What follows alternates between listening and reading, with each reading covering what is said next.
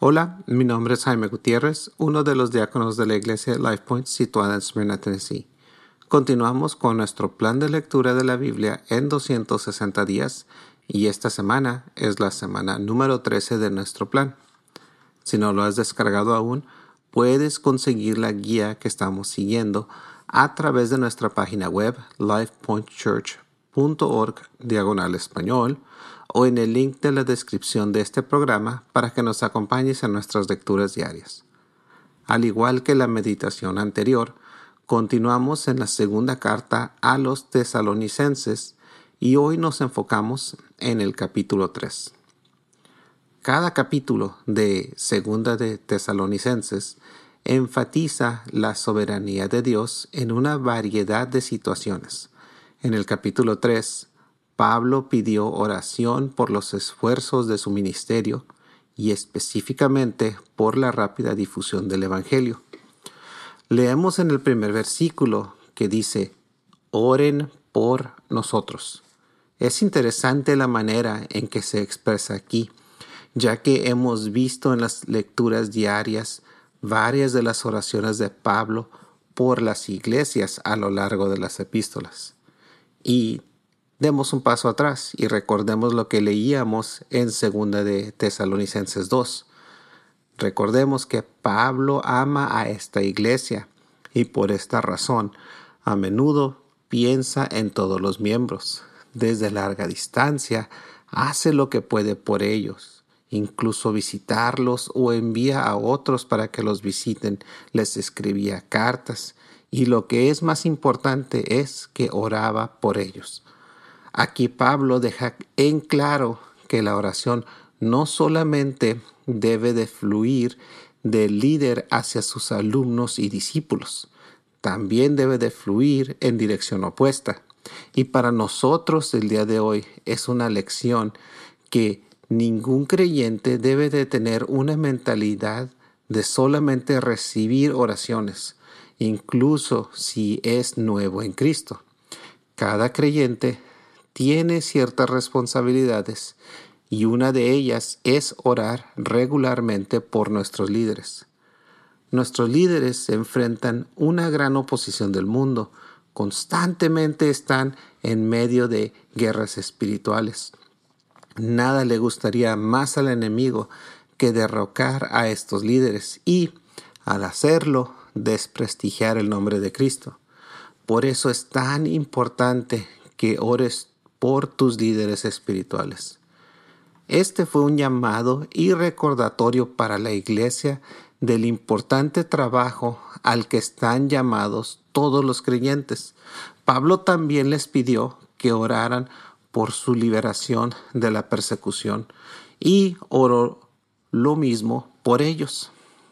Señaló la justicia de Dios tanto ahora como en el futuro que permite que los creyentes se sientan seguros a pesar de las circunstancias difíciles. Pablo animó también a los tesalonicenses a hacerse responsables unos a otros y animarse unos a otros en su búsqueda de Jesús.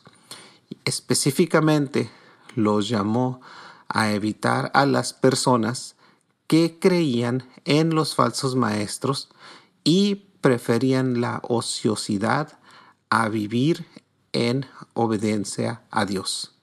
Si estudiamos el contexto en el cual se escriben estas cartas, parece que había un problema que pudo haber surgido de alguna interpretación incorrecta de la primera carta de Pablo, en la que escribió sobre el día del Señor. Algunas personas pensaron que este día llegaría muy pronto, ya que el regreso de Cristo estaba sobre ellos. Entonces algunos se dijeron a ellos mismos, ¿cuál es el punto de trabajar? Renunciar a sus trabajos y quedarse esperando a que llegara este día parecía una alternativa razonable. En ocasiones, debido a nuestra naturaleza pecaminosa, estamos predispuestos a interpretar las escrituras de una manera que pueda satisfacer nuestra propia carne. Una persona que era naturalmente perezosa estaría predispuesta a, decidir dejar su trabajo y orar, jugar y esperar el regreso de Jesús. Esta manera de pensar y actuar es completamente lo contrario de lo que enseñaron e hicieron los apóstoles. Pablo dijo que estas personas no estaban siguiendo la tradición que habían recibido de él. En términos sencillos les dijo, cuando estábamos cerca de ti, ¿nos viste complaciéndonos y divirtiéndonos? No, no fuimos perezosos. Trabajamos y trabajamos duro. Lo que sea que estos muchachos estén haciendo o dejando de hacer, no lo aprendieron de nosotros. Y finalmente, Pablo cerró Segunda de Tesalonicenses de la misma manera que comenzó, con recordatorios de la paz y de la gracia de Dios disponible a través de Jesús. Padre Dios, oramos todos hoy y te agradecemos porque a través de tu palabra nos das importantes lecciones diarias. Señor, nos recuerdas que debemos de orar por nuestros líderes y ser diligentes en nuestros días, esparciendo tu mensaje y tu amor. Gracias porque de maneras muy individuales nos estás hablando a todos a través de estos estudios y también porque una y otra vez nos recuerdas que nos amas y que siempre nos das esperanza para salir adelante. Oro por nuestros líderes para que sean fuertes ante las situaciones que están pasando en nuestro mundo, para que todos sigamos demostrando así que tus verdades no han cambiado y que todos somos representantes de tu amor y misión.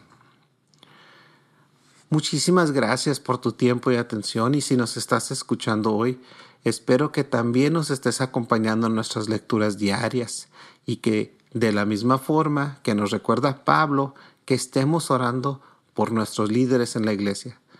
Espero en Dios que estas meditaciones sobre las lecturas en la Biblia contribuyan a que estemos más profundizados en nuestras oraciones y vidas diarias. Y nuevamente, si quieres saber más sobre nuestra iglesia y sobre Jesús, puedes visitar nuestra página web livepointchurch.org diagonal español para que te enteres de nuestras actividades y acompañarnos ya sea en persona o por otros medios. Gracias.